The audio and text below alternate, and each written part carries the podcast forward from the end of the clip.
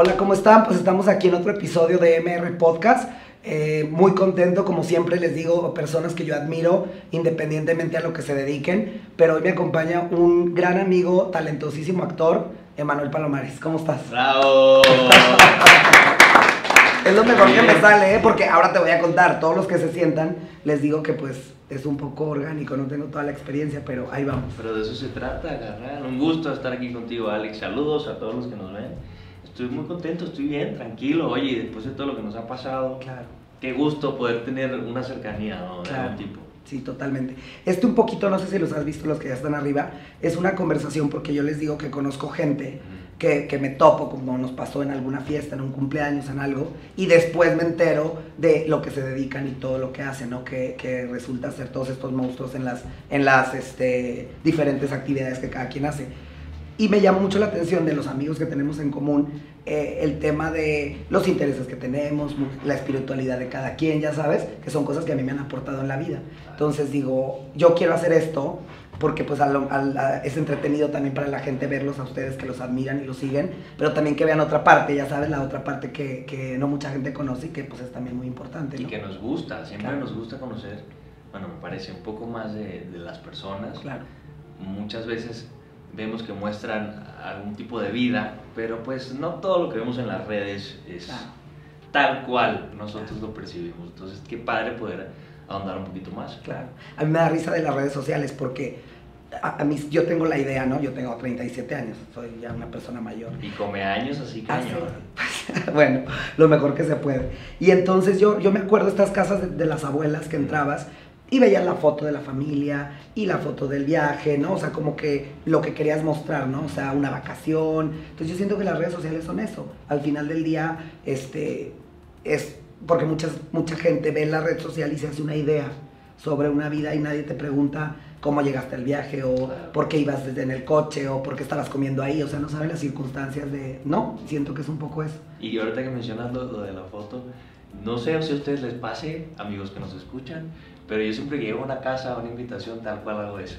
Me encanta llegar a la parte de la sala y ver las fotos y ver que si la abuela, ¿sabes? O, o, o pregunto, ¿no? ¿Quiénes son estos? Claro, Medio, medio curioso o chismoso, claro. si quieres, pero me llama la atención el tema del hogar, ¿no? Sobre Claro. todo creo que si elegiste esas fotos en esa casa, tienen que tener un significado especial. Claro, a mí me llamaba mucho la atención porque creo que cuando llegas a la casa de un campeón y está lleno de trofeos, para estas abuelas, el ver a sus hijos casados, a sus eh, los títulos de las universidades, o el, el viaje, o que formar una familia, pues creo que son los, los trofeos de, de las madres o de las abuelas, ¿no? Claro. Entonces a mí también me llamaba mucho la atención. No sé ahora, pero antes se usaba mucho que llegabas y había la mesa con varias fotos de las paredes Sí, yo creo tapizadas. que se mantiene. Sí. Yo creo que sí se tiene. Oye, se tiene que mantener. Oye, me da risa porque yo tomo fotos y, y, y Mar, una, una, una compañera de trabajo, y me, me las imprime, entonces me pregunta, digo, tendrá 21 años y me dice, pero ¿para qué las quieres impresas? Y me fascina, o sea, yo ahorita en la oficina tengo las fotos de mis amigos, ya sabes, o sea, eh, cosas que te recuerdan cosas padres y, y, y quién eres también, porque pues de Claro, eso vienes, y a ¿no? los tuyos y, y tus raíces Claro, también, ¿no? exacto. Eso me parece que, que es importante y que yo hice también hace unos años. Bueno, soy venezolano, Sí, ¿no? Y salí, te- salí de Venezuela hace varios rato ya. Pero claro que tengo en mi cuarto, en mi mesa de noche, una, digamos como un tipo portarretrato, Ah, donde tengo fotos de mi papá, mi mamá, mis sobrinas, mis hermanos, que tienen que estar ahí, Claro. que después de toda esta distancia quiero verlos todos los días. Claro, y, y es una manera, ¿sabes?, de De hacerlo claro. con fotos igual que yo elijo, porque algún momento especial también tendrán. claro, totalmente. Oye, y, a- y ellos viven en Venezuela. Mi papá y mi mamá están en Venezuela, Venezuela. mi hermana y mi hermano están en Estados Unidos. Ah, mira, qué padre. ¿Y vas, vas a Venezuela a verlo seguido o no? Tengo desde que me salí de que no regreso. O sea, hace ocho años. Pero no ellos regreso. vienen. Ellos han venido Ah. a México, les encanta. De hecho, el lugar favorito de mis padres en México es San Miguel de Allende. Ah, qué padre. Cosa que no está padre. ¿Acaso es no es un lugar espectacular? Es un lugar espectacular, sí. Pero nos vemos más en Estados Unidos, que ya está mi hermana, Claro. están sus nietas, ahora sí. Sí. Y es donde se, se nos da más el encuentro. Claro. Sí, pues tienes que buscar un punto de encuentro igual nosotros. Bueno, pero ¿qué te digo? O sea, nos vemos cada año, Claro. año y medio a veces, Sí, total. dos. Sí. O sea, ¿sabes? No, no es tan regular que yo digo, ¿no? Que le pase a alguien ese tipo de situaciones. Claro. No, y a- aparte, eh, yo supongo que en Venezuela también, pero en las familias mexicanas, casi que viven en la misma cuadra, ya sabes, o sea, se usa mucho el apego. Y, y que está bien, y al final del día, a, a mí me preguntan, yo también soy mexicano, pero soy del norte, entonces tengo aquí viviendo casi 16 años. Y me preguntan que si los extraño, y le digo, no sé si sea la palabra correcta. Tener ganas de verlos todos los días, sí, sí me explico, pero al final de cuentas estamos en comunicación, sentimos que nos apoyamos, ya sabes. Ahora recién, mira, ahí está toda mi familia que me mandaron esas cosas ahora que. Que inauguré, ya sabes. Entonces, siempre hay maneras de estar presente, ¿no? Estamos viendo flores, estamos viendo regalos. Sí, no, es que ya luego hacemos las tomas así de la, Ah, ya ok. sabes, está, tenemos muy buena producción. Pues, pues a mí me pasa que, claro, mi caso es distinto al tuyo. Sí. El hecho de tener tantos años afuera, la palabra extrañar sí define completamente mi Claro. concepto, porque pues mucho tiempo sin verlos más que por video. claro. Y te menciono mi familia, eh, mi papá y mamá, que son, vaya, las raíces directas, pero mis tíos, mis primos, claro. mi abuela, Tus amigos de la mis infancia. amigos, mi familia es muy grande, eh, entonces siempre comento esto, al, al que me conoce por papá, fueron ellos siete hijos y por mamá fueron doce, Dos. o sea, No, bueno, pues. Chingo de gente. Exacto. y primos y sobrinos y, y bebecitos que ya crecieron y que, ¿sabes? Y que no viví esa etapa. Claro. Parte del sacrificio que haces cuando, ahora sí que cuando tomas los riesgos y las riendas de tu vida, pero Claro. que los extraño siempre y anhelo ese momento de reencuentro, ¿no? el, el Claro. físico, el que nos gusta. Y, la- y la- aparte muchas cosas, independientemente, las raíces, yo, que soy de 13 horas en carretera y una y media vuelo, siento la diferencia en la cultura, la, la cultura, sí, la- las um, costumbres. Eh, las se ríen mucho porque en México hay, para nosotros los norteños, la quesadilla lleva queso. Y eh, aquí no, la quesadilla. un, pues. fue un rollo para México, de quesadilla, que si con queso, entonces ya tenías que especificar. Aparte, cómo me encanta la quesadilla, la Sí. comida mexicana en general. Y, y eso te iba a decir, yo, eh, el tema también de la comida venezolana, que yo tengo grandes amigas, de, mis mejores amigas son un- una familia completa de Barquisimeto. Mm. Entonces, en mi casa hay harina pan y las hallacas me encantan y la cachapa con puerco, ya sabes, o sea, también eso Ya, ya extrañas. me dio hambre. ya quiero una Oye, pues acá hay un muy buen lugar, ha sido. Hay, hay varios. hay ¿Cuál es varios. el de aquí? El que está enseguida de la embajada. Ah, bueno, sí. el sí, hora la claro, arepa. Y es está la yaca. ¿no? También eso. Sí, hay muchos lugares muy ricos, claro, que, que tienes tu comida, pero luego sales y aprendes que aquí en México hay una comida también deliciosa Sí. y de varias partes de, de Claro. Latinoamérica y del mundo. Yo me sorprendí cuando una amiga chef me dijo, estudias la comida mexicana y es todo un año, haz de Todo cuenta. el mundo, sí. Pero la gastronomía del estado de Oaxaca es un semestre.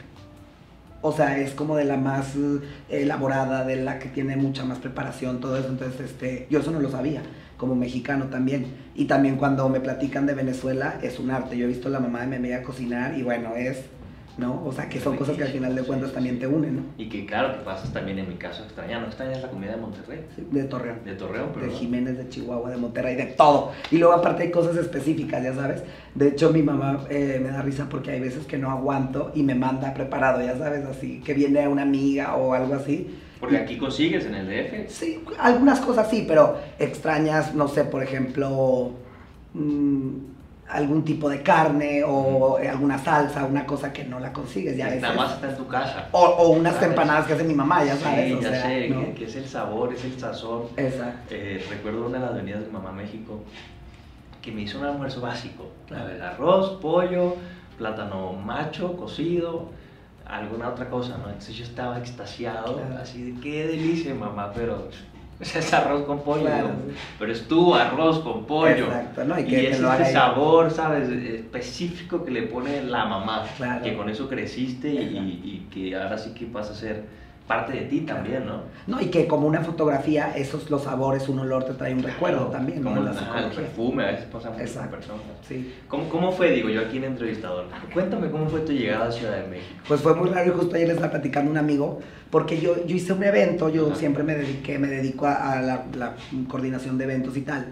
Hice un evento y una gran amiga mía en aquel momento me dice, oye, vente a México para que me ayudes a hacer un evento. Te quedas conmigo y, y un mes, o sea, imagínate en el norte con tu familia, en la universidad. Y yo dije, ay, pues padrísimo, este, es vacaciones, me voy a México y lo hago. Tengo 13 años que me quedé, ¿no? Porque llegué a México y descubrí, eh, mi mamá dice, tú entre más gente y más coches, más feliz, ya sabes, o sea, y como me gusta ir al cine a las 12 de la noche, por ejemplo, ya sabes, la Ciudad de México te permite, este, hacer esas cosas. aquí Te permite. Mi papá cuando iba a venir para acá me dijo, bueno, que tengas mucha suerte y escoge muy bien, porque en esa ciudad vas a encontrar todo, lo bueno y lo malo. Entonces, pues, que Dios te bendiga y, y aquí estamos. tres ¿No, te- años no te después. impactó cuando llegaste? ¿Quieres que te diga la verdad? No sé si viste la película de Pretty Woman, Pretty Woman. que, que mm, se me fue el nombre del protagonista. eh, se- Richard. Richard Gere, que se quita los zapatos y camina en el, en el pasto. ¿Te acuerdas? Que ella lo hace hacer eso. Yo llegué a la Ciudad de México del aeropuerto y cuando yo iba aterrizando, yo decía, pero ¿qué es esta? O sea, ya había venido antes, pero nunca como con esa, ya yo solo, ya sabes, a, a trabajar, a algo de no venía a un hotel y tus papás te iban a decir a dónde ir, ¿no? Y entonces veía yo la ciudad y decía, ¿qué es este monstruo? O sea, di- de- de- dijo la- el avión, este, estamos llegando a la Ciudad de México y yo duré 30 minutos para aterrizar, desde que anunciaron que ya habíamos llegado. Digo, en Torreón, en Chihuahua, en cualquier lado llega así, ¿no? Luego vas bajando y la visión. Te- tengo un amigo que, que tenía unas avionetas y decía, mira, desde aquí eh, la ciudad se ve de primera, porque si le meto segunda ya llego a Monterrey, ya sabes, o sea, porque es un lugar chico.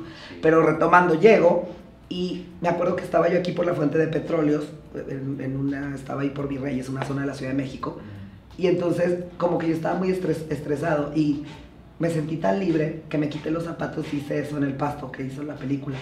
Y entonces llegué a, Reforma y le digo a una señora, oiga, disculpe que vendía comida en la calle así. Le digo, disculpe, el ángel de la independencia. Y me dijo, ah, aquí está en esta calle. Y pues digo, en la provincia una calle son 16 Sí, ya cuadras, ¿no? llegaste. Y empecé a caminar y si tú ubicas desde las lomas hasta el ángel, pues es casi 40 minutos caminando. Pero yo estaba tan fascinado con la ciudad que, que me enamoré. Fue un amor a primera vista. Regresé a, a- a Torreón, tenía un departamento, lo, des- lo desmantelé, lo entregué y regresé a los 15 días a vivir aquí. Lo hice así. ¿Tú cómo fue tu, cómo llegaste a México? Bueno, más bien tengo el recuerdo, te lo preguntaba porque tengo un recuerdo muy claro cuando llegué a la capital, pero de Venezuela, Ah, a. Caracas. ¿Tú de dónde De eres? provincia. Yo soy de Valera, Estado Trujillo. Vale. Siempre digo, donde el diablo dejó los hijos por allá. porque es una ciudad muy chiquita, mi ciudad. Y después me fui a Maracaibo. Sí. ¿Has escuchado de Maracaibo? Sí, claro. Ahí me fui a la universidad. Y cuando empieza todas este- estas posibilidades para mí de irme a la capital a hacer castings de repente, ¿no? Algún piloto, que fue lo primero que se me dio, pues yo no conocía. Claro. Y claro que te da miedo, Claro. porque- y sobre todo nosotros de provincia. ¿sí? Claro. Entiendo perfecto esa sensación de, órale, vamos a la capital, a tan hablada capital, y llegar esa mañana y cruzar una calle donde que me, me llegaba a un centro comercial, me llevaba, y ese gentío, carnal. O sea, muchísima gente por primera vez. Yo me sentía en Nueva York y Claro. no conozco Nueva York todavía. Eh, lleno de mucha gente, de muchas personas. Y recuerdo estar, wow, ¿qué es esto? Y chocar con la gente. Y Claro. eso no pasa en tu ciudad, Sí, claro. bueno, en provincia. Entonces ese, ese fue mi primer impacto cuando llegué a, a la capital de Venezuela por primera vez. Y cuando llego a México, pues ya venía un poquito más Sí. Trabajado en esa onda porque Claro. viví mis cuatro años en la capital. Ya sabía lo que era vivir en una capital, Claro. pero es que el movimiento, el ritmo es distinto y Claro. pasa aquí muchísimo Sí. también. Ah, bueno. Me ha pasado aquí, me- ya te acostumbras a Ciudad de México, pero de repente me he ido a grabar alguna telenovela provincia. Ah, recuerdo en Tierras Salvajes que la grabé en Michoacán. Michoacán. Precioso Michoacán. Divino. Ahí, bueno, el aguacate, mi mayor pasión, gracias, gracias Michoacán. Pero claro que el ritmo era más tranquilo. Claro. Entonces nosotros llegábamos bien acelerados, porque que si nos íbamos dos semanas y luego veníamos aquí dos semanas. Y ahí fue donde entendí cómo cambia el ritmo del país, en ese caso, de una ciudad y lo que es provincia. Claro, sí. Y me da risa porque yo nací en Torreón, pero en Torreón, pero crecí en Jiménez, Chihuahua, que es más chiquito todavía. Entonces lo mismo, cuando llegas a Torreón, que es, ¿no? Que, que dice ahí parte de la universidad, eh, eso es diferente el movimiento, ¿no? A un, a un lugar muy chico. Y luego, pero siento que te pasa eso, como que te vas preparando, ¿no? Ahora yo creo que después de vivir en la ciudad, no sé si es la más grande del mundo o la más poblada del mundo, la Ciudad de México, pero prácticamente puedes vivir en todos lados. Y sí me da risa porque yo duré al principio dos años sin regresar. Y recuerdo cuando regresé que yo me programé para hacer todo y calculando las distancias de, de México. Según tú. Y en tres horas ya había acabado todo, ya sabes, o sea, está todo ahí prácticamente. Y luego me decían, bueno, pero que es, es que tú estás loco, porque a mí me gusta mucho caminar. Ok. Entonces yo camino desde, bueno, una vez caminé de Barranca del Muerto hasta la Condesa. Entonces mi mamá siempre dice, no le hagan caso a Alejandro, por favor, porque te dice, está cerca. Y. Y son, o sea, yo estoy en la Condesa y veo la Torre Mayor y te digo, ay, pues vamos caminando. No es cerca, ¿no? Una persona que no está acostumbrada a caminar, pues se cansa. Y al principio de la Condesa me iba, me iba al, al Zócalo los domingos y me iba caminando también, que también es un tramo largo. Pero me da risa porque ahí en, muchas provincias no se usa caminar, ¿sí me explico? Toman, van en el coche hasta para ir al, al, al, al, al, Oxxo, lo que sea. Y mucha gente me decía, bueno, pero tú estás loco, o sea, prácticamente atravesaba la ciudad caminando y eso. Y menos en la ciudad, aquí la gente yo creo que, me, me parece que que se acomoda más, ¿no? Claro. Ahora Sí, sí, sí. llegar rápido y adaptarte al tráfico. Claro. No, y en muchas zonas del DF es un poco por también el clima que se presta. Pe- En Monterrey te derrites cuando caminas, ya sabes, porque hace un calor tremendo. Oye, Manuel, y cuéntanos, es- estuviste en Vencer el Desamor Vencer el miedo, El miedo. y vencer el desamor. y estuviste en las dos. ¿Cuál era la que tenías el pelo así En la- espectacular? en vencer el miedo. Y, Y en la otra también, pero, pero bueno, digamos que vencer el miedo. o sea, estuviste en las dos. Sí, Ah, es ¿por una franquicia. Sí, Para los que sí. no saben, vencer es una franquicia de la productora Rocío Campos Sí. que empezó siendo solo una historia. Cuando me invitan, eh, ahí el triángulo amoroso era junto a Danilo Carrera Sí. y a Paulina Goto, y aquí su villano, gracias. Eh, claro que se crea este concepto de, de las rastas padrísimo, que ya había usado antes en algún otro proyecto, Sí. Mujeres de Negro, pero aquí vino con, con otra identidad, ¿no? Entonces, el proyecto es tal éxito en la televisión abierta que dentro de todo el proceso y las evaluaciones de la empresa se crea la franquicia Vencer. Claro. Y es que pasa a ser una segunda, donde recibo la invitación y me convierto ahora sí que en el, el que une estos universos, Claro. donde descubro que tengo un hermano gemelo Sí, sí, me acuerdo. y empiezo a hacer de las mejores experiencias que he tenido en, en mi vida hasta ahora profesional, que va a ser estos hermanos gemelos, el Rommel y Gael. Porque pues es, es así a los dos, ¿no? O sea, Claro, sí, sí, sí, era eh, vivir la historia de, eh, me imagino que han escuchado La Usurpadora, Sí, sí, sí, claro. eh, mi paisana eh, en ese entonces, bueno, Claro. ahora un poco llevado a hombre, A hombre. estaba el, el hermano bueno y el otro no tan bueno. Claro. Oye, y una vez yo acompañé, ahora que dices a Danilo, una vez yo lo acompañé a, digo, esto para mí lo hago con mucho respeto y para la gente profesional que lo hace este, eh, desde hace mucho tiempo y tal, y, y acompañé un día que es, o sea, yo le decía, si yo admiro lo que hace la gente cuando lo ves, porque también esa es otra parte, o sea, se te hace todo muy padre y no sé qué, yo estuve con él un día completo donde aparte hacía una escena del principio y un cachito del final y la del medio y tómate una foto y quédate así porque voy a cortar y tienes que volver así. O sea, bueno, una vez, una, ca- ubicas a Candela Márquez, que es gran Sí. amiga mía, me invita y me dice, oye, ven, vamos a grabar un videíto. Entonces llega y me dice, tú eres un papá que no, y yo, "¿Cómo? ¿pero qué hago entonces? Pues eres un papá que va a entrar y estás enojado. Y yo no lograba entrar en el papel, ya sabes, porque es muy complicado. O sea, si me dices, eres un amigo que estamos cenando y tal, bueno, o sea, es lo que estoy haciendo, ya sabes. Pero qué difícil cuando haces el bueno y el malo, entonces haces las escenas del malo y de repente tienes que entrar en el personaje Ah, del... sí, es- sí, sí, no. Literalmente es un arte. Es, es- fue una aventura, yo recuerdo perfecto cuando ya se me hace ahora sí la invitación oficial y, y la productora, la jefa me propone ¿no? esto, me dice, te late hacer estos hermanos gemelos. Y claro que de entrada dices, ¿cómo qué? Por supuesto que Oye. ¿te pagan doble o no te pagan? Pues mira, el, el pago eh, mayor es el cariño de la el gente cariño de la gente. y el agradecimiento a Y la eso, experiencia que aparte. y a ¿no? las críticas, Claro. oye, y, y a, a esa experiencia única, Claro. porque es única e inolvidable, Claro. es una cosa que no vas a repetir, yo digo, Claro. eh, que difícilmente te sucede, oye, Sí, somos muchos actores los que andamos por ahí, Claro. entonces claro que va a ser para mí una, una rayita más padre de esas inolvidables al tigre, se dice, ¿no? Sí, una rayita al tigre. Y, y recuerdo, claro, bien emocionado aceptaba esta invitación, pero cuando salí de la oficina, ya contento de entre pellizcándome de esto es real, o sea, ¿cómo yo voy a hacer estas dos? Órale. Si entro de repente el, el- ahora sí que el miedo, si quieres llamarle, o, o, o esta expectativa de ¿y cómo le voy a hacer? ¿Cómo le voy a hacer a algo tan desconocido? Porque ciertamente como actor aprendes y creces y he estudiado y disfruto mucho mi carrera, estudié en Venezuela y en México también, pero era algo completamente nuevo. Claro. O sea, era ver una escena donde están los dos hermanos hablando y, y remarcar absolutamente todo porque yo eran los dos mundos. Claro.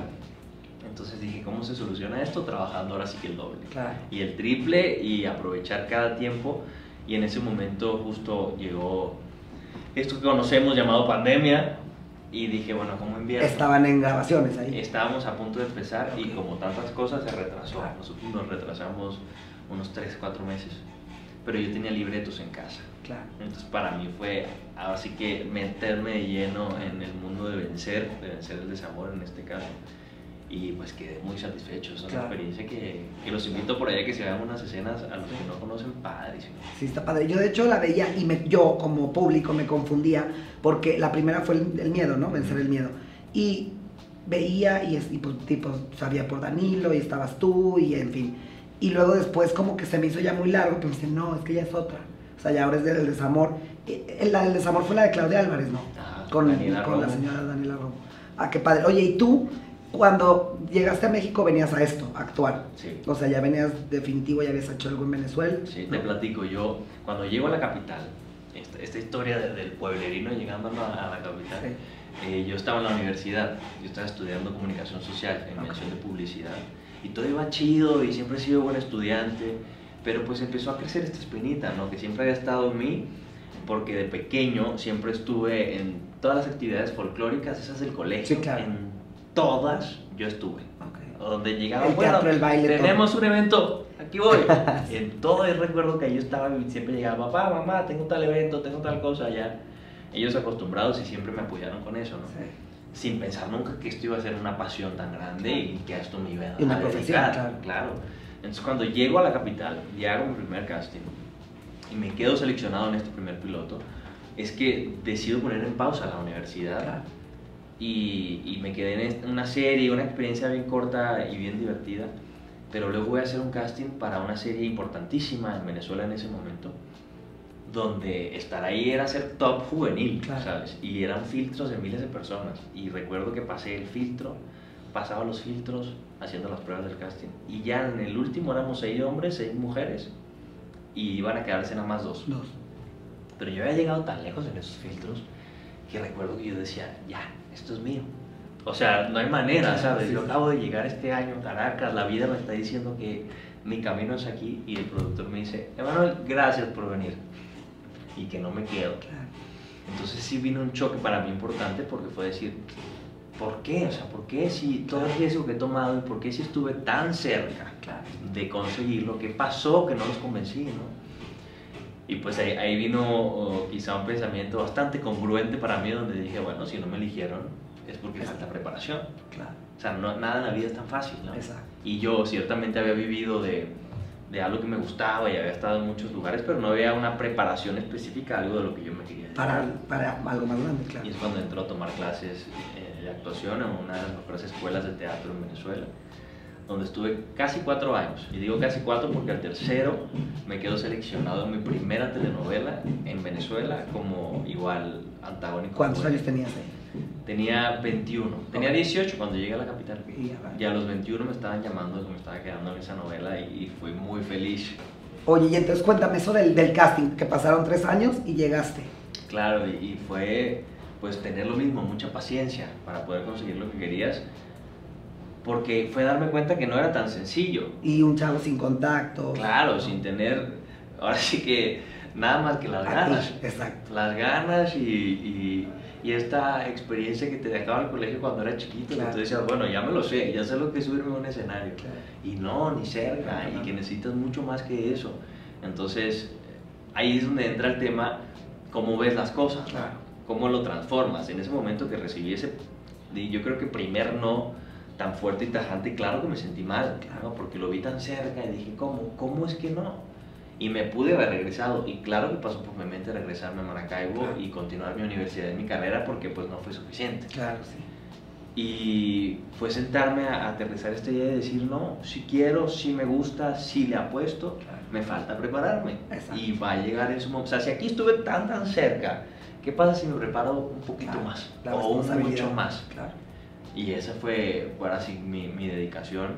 Por supuesto, en esos años de clase hice castings donde igualmente me decían que no muchísimas veces o empezaba a hacer cosas eh, más pequeñas que todo me servía para mi preparación. Claro.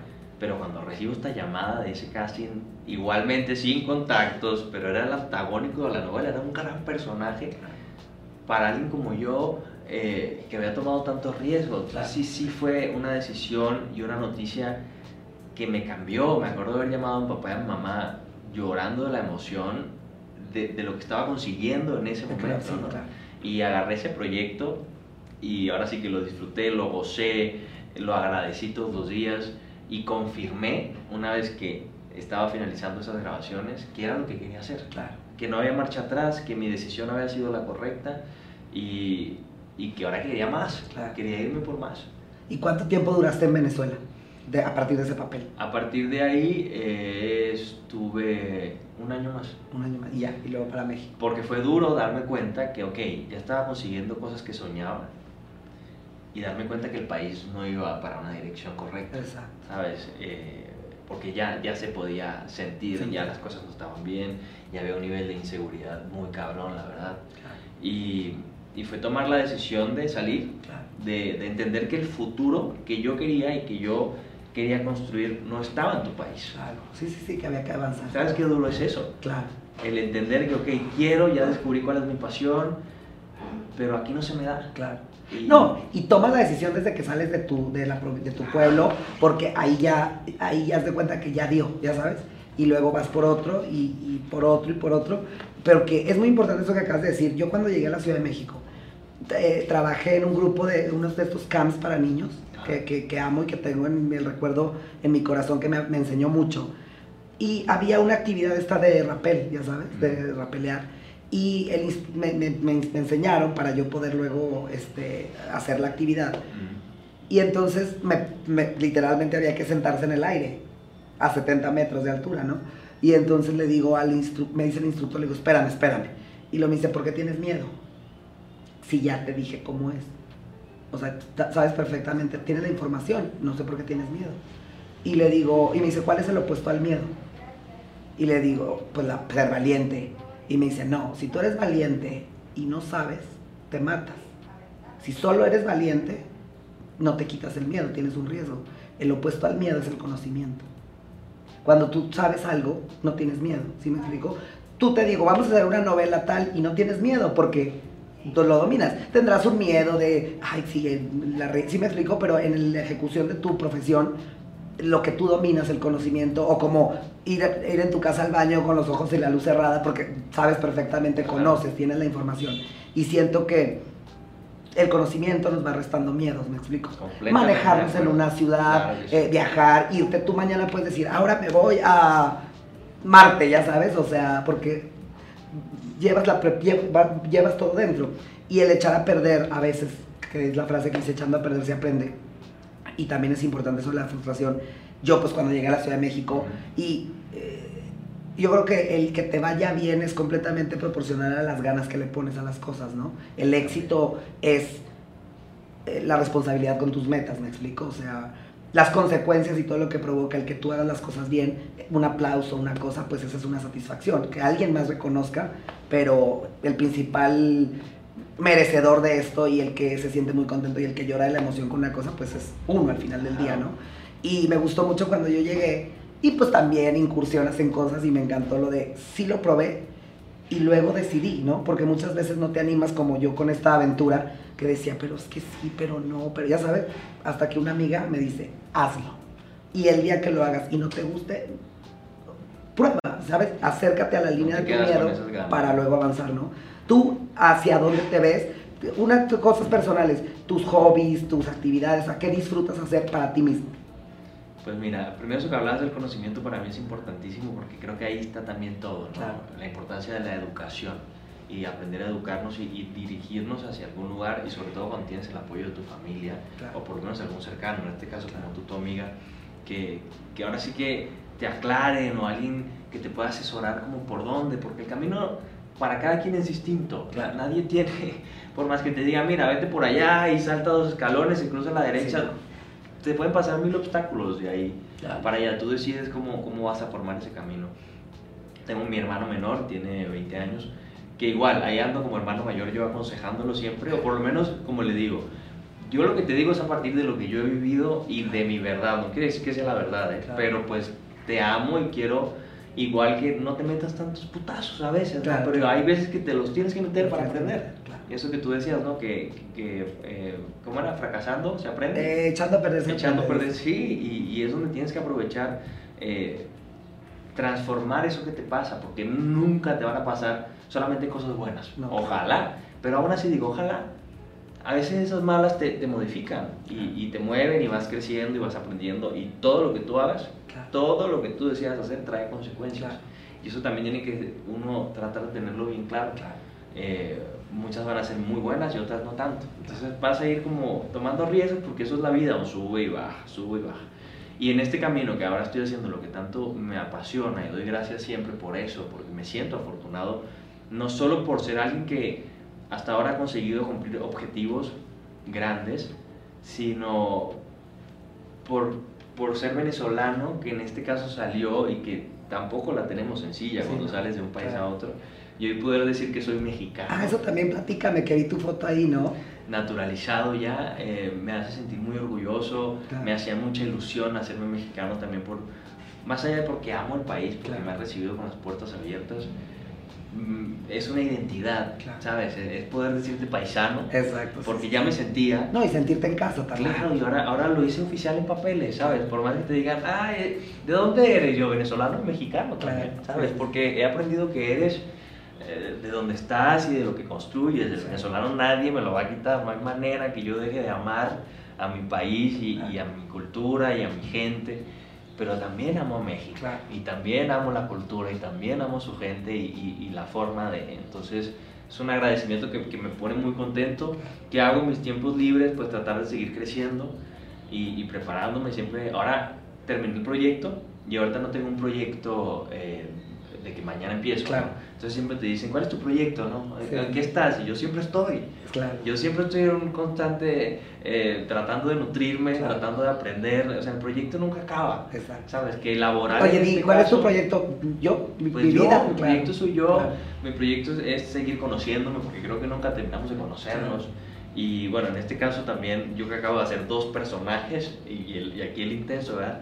Eh, necesitaba un ratito ahora para mí, ¿no? Claro, sí, sí. Y, y, de repente también tomarme las vacaciones y de aprovechar más eh, temas personales o amigos, o, o pasarla a gusto, o un día de no hacer nada, o por ejemplo decidí aprender inglés, bueno, tratar de, porque era una actividad que tenía pendiente, y ahí estoy, aprendiendo un nuevo idioma que siempre me ha gustado y, que sigo nutriéndome todo el tiempo. Sí, que te, que te da este, más herramientas para todo. Completamente. Y eso me da mucha risa porque te digo, reitero, tengo 37 años y crees que te conoces algunas cosas, ¿no? Llego ayer a un restaurante y yo hacía, platicaba unas, esto de caminar o de salir a veces que me encanta ir a patinar para las 12 de la noche, ya sabes, cuando no tengo algo que hacer al otro día. Y estaba en un restaurante y estaba yo diciendo, no, es que tengo unas locuras, ya sabes.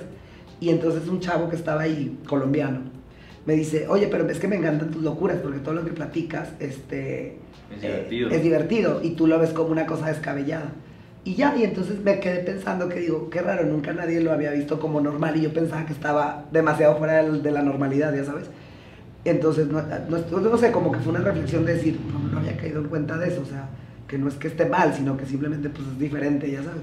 Pero sí te van cayendo 20 en la vida, o lo mismo el inglés que yo tengo ese problema que soy del norte y este y pues lo aprendes y, y, tal y llegas a México pues casi no lo usas ya sabes. Entonces pues también es como los proyectos ahora con la pandemia creo que mucha gente eh, sí definitivamente fue un, un tema muy duro para el mundo pero creo que para mucha gente y por eso también a grandes amigos creo que lo usaron para crecer como persona ya sabes. O sea para reinventarse para ver que no podíamos definitivamente regresar al, a lo mismo como estábamos siendo que vivíamos muy rápido no y entonces, pues en ese orden de ideas, como tu proyecto a corto plazo, ¿dónde te ves? Pues oye, después de esta naturalización, aquí sin duda, eh, reforcé más mi, mi idea de, de, que aquí es donde quiero estar, que mi trabajo, definitivamente, como bien lo sabes, a veces te toca salir y, y, crear en otro lugar. Justo el año pasado, antes de la pandemia, tuve la oportunidad de irme a Ecuador a hacer mi primera película. ¿Y ya salió? ¿Ya la, no, sigue todavía en postproducción lo mismo de la pandemia, que ya sabes que atrasamos todo, pero fue una gran experiencia para mí ir a otro país, eh, incluso a representar a un venezolano, porque habla de la historia de Ecuador y la independencia de Guayaquil. Ah, qué padre.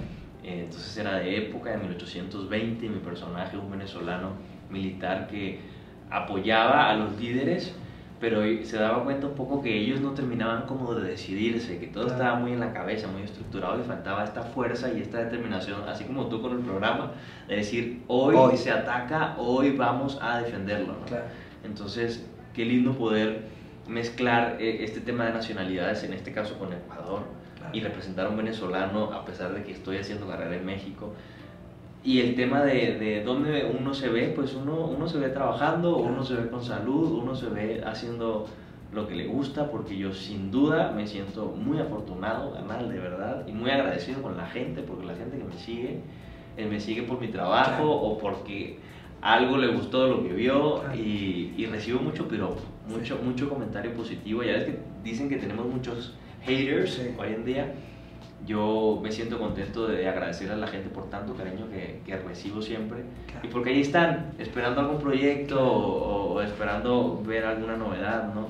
Y compartir, porque de repente me sigue también mucho venezolano o latinoamericano que van conociendo, ¿no? Que estos programas, eso, eso te permite ver el camino de la gente.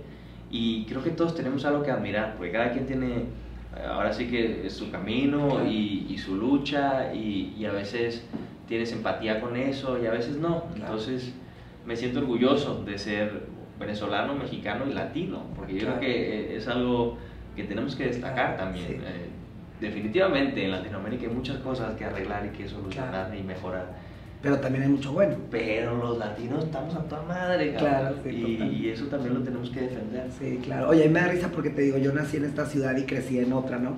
Y entonces en algún momento que pasó algo, me hicieron el honor de un, un periódico de ahí publicar, ¿no? De que Alejandro Muela, lagunero de tal, y entonces el, el otro estado se enojó y el otro periódico también puso, ¿no? Y entonces al final de cuentas yo siempre digo, soy de Jiménez, soy de Torreón, soy de México, soy de América Latina, somos del mundo, al final de cuentas, este, pues estamos para eso, ya sabes. Y sí, te agradezco muchísimo que hayas aceptado mi invitación, porque creo que al final del día es una conversación, ¿no? No estamos siendo tan conscientes a lo mejor de todo el mundo, pero a lo largo de mi vida, y creo que a ti también te ha pasado, a alguien le cae estamos hechos de experiencias, ¿me entiendes? Entonces a veces compartirlas, a veces este, esto que yo estoy haciendo, que fue para mí algo nuevo, inspirado en chavos amigos míos TikToker que parecía yo como te dicen, Alex, es facilísimo, haz así, así, así. Entonces yo me emocionaba y creo que a lo mejor alguien le puede este, inspirar, como dices tú, alguna cosa que, que, nosotros que no tengan miedo. Tú ya venciste el miedo, supongo que has vencido el desamor. También. ¿No? Entonces, pues todo eso nos hace crecer como personas y pues te agradezco mucho que hayas venido. A ti, a ti, mira, te deseo todo el éxito, qué bueno, qué bueno que te atreviste, usted atrevas en su casa a hacer cosas distintas, ¿verdad? Y gracias por vernos, gracias por el apoyo siempre. Nada, pues estamos en contacto. Listo, pues aquí andamos. Muchísimas gracias a todos. Recuerden suscribirse al canal, las campanitas, Harry Frank, gracias. Nos vemos la próxima.